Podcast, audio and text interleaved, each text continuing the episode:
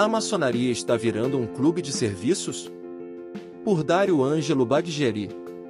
Iniciamos esse ensaio, após inúmeros debates em grupos de irmãos, onde é perceptível o desconforto, da grande maioria, sobre o futuro que se delineia nos horizontes da maçonaria contemporânea. Muitos estão desanimados, se afastando progressivamente dos trabalhos, alegando reuniões insonsas, cansativas, sem objetivos práticos e desprovidas do verdadeiro sentido filosófico e simbólico de nossos usos e costumes.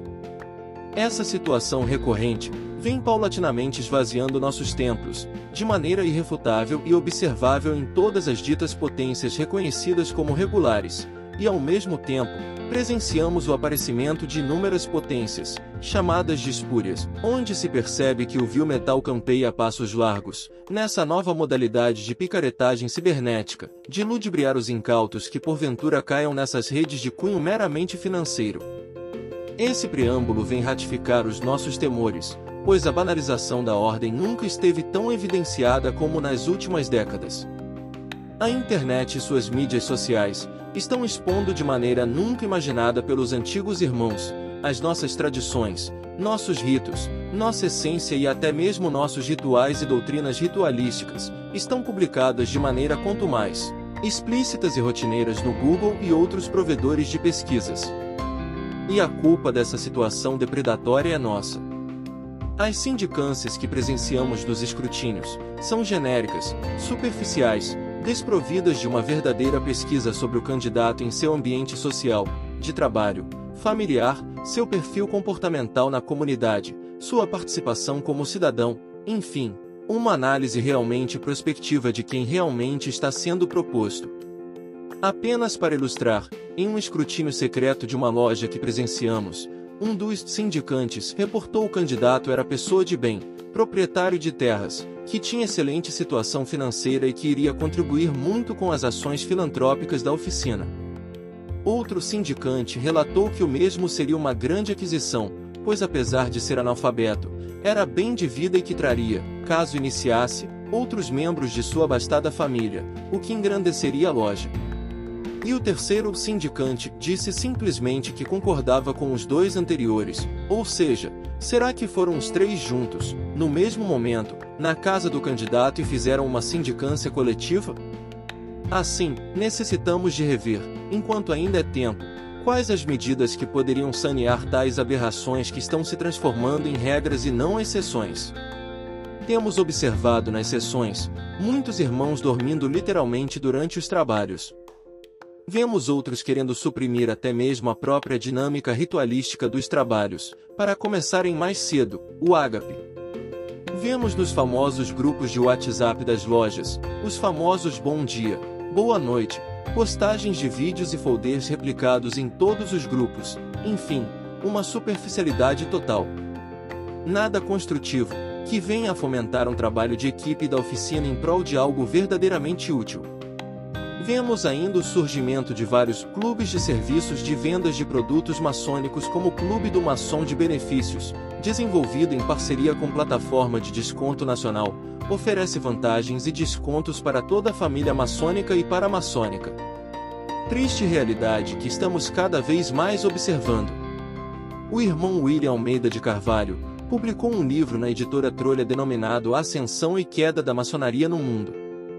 Recomendo aos irmãos fazerem a leitura do mesmo.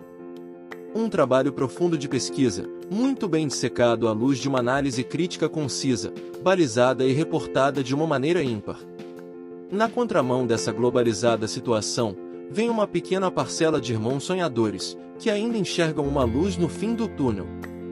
Promovem palestras nas lojas, formam grupos de estudos para encontrarem soluções e tentarem mudar essa realidade pernóstica, que cada vez mais está ensombreando nosso futuro como instituição eclética e benfazeja que somos.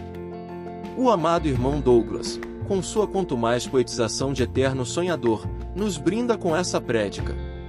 O potencial de um maçom sonhador é o desejo de sonhar. Sonhos não morrem, são eternos. Ainda que realizados, ganham extensão. Ainda que impossíveis, vivem pela fé. Ainda que acabados, se reconstroem. Ainda que desiludidos, renovados são. Basta não parar de sonhar.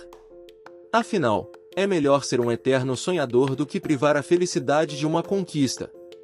Não precisamos fazer isso por mais ninguém além de nós mesmos. Amado irmão, é você quem vai enfrentar o que for preciso, é você quem vai vencer e desfrutar de tudo isso. Não faça pelas aparências, faça apenas pelo que pede o seu coração. Os irmãos veem graça hoje em dia, em serem desmotivados e desesperançosos. Não sejamos assim. Sejamos diferentes, que venhamos a destacar em meio a tanta energia negativa. Sejamos aqueles eternos sonhadores que iremos provar que nunca é tarde para corrermos atrás do que sonhamos alcançar. Aí vem as perguntas que esperamos elucidar: quanto tempo de vida ainda terá a maçonaria como instituição? As respostas mais otimistas predizem que ela ainda persistirá na Europa e Estados Unidos por mais uns 50 anos e no Brasil irá ainda mais algumas décadas, sendo o único país em que ela continua crescendo em números absolutos, mas com menor qualidade relativa. Ou seja, não estamos formando bons aprendizes e, consequentemente, teremos mestres relapsos e não comprometidos com nossa sublime instituição. Tenho em mãos um trabalho de pesquisa que mostra a posição que a maçonaria ocupa no rol de prioridades dos maçons atuais. 1. Família. 2. Emprego. 3. Religião. 4. Reuniões de trabalho. 5. Lazer com amigos e familiares. 6. Academia. 7. Prática de esportes vários. 8. Reunião de pais nas escolas. 9. Jogos de futebol na TV. 10. Outros. 11. Maçonaria. Seria até hilário, mas é a nossa atual realidade. Vemos veneráveis convidando os irmãos para as reuniões e poucos atenderem, mas quando convida dizendo que teremos um ágape diferenciado com música ao vivo e uma comida especial, todos vão. Muito triste essa realidade que presenciamos. Mas eu ainda faço parte dos eternos sonhadores e acredito que podemos reverter esse quadro. É bom para a vida ter sonhos, porque eles nos motivam e nos fazem chegar mais longe. Os sonhos nada mais são do que o nosso combustível para seguir adiante. Não dá mais ânimo que levantar todos os dias e saber que ainda temos esperança. Um eterno incentivo? Penso em um futuro diferente, penso em quando as coisas acontecerem, Imagina o quanto posso incentivar aos demais irmãos sonhadores e fazermos uma colmeia construtiva. Como diz o irmão Carmelino Souza Vieira em uma palestra na querida Sermão da Montanha, nunca deixe de sonhar e perder a esperança que há em você. O mais importante nessa vida é a fé que mantemos dentro de nós e a força que surge dela para nos fazer seguir em frente, até conquistarmos tudo o que sempre sonhamos. A maçonaria é e sempre será uma escola de líderes, e cabe a esses líderes promoverem a sua redenção e construção de um novo futuro, de uma nova realidade, onde a verdadeira luz nunca se extinguirá.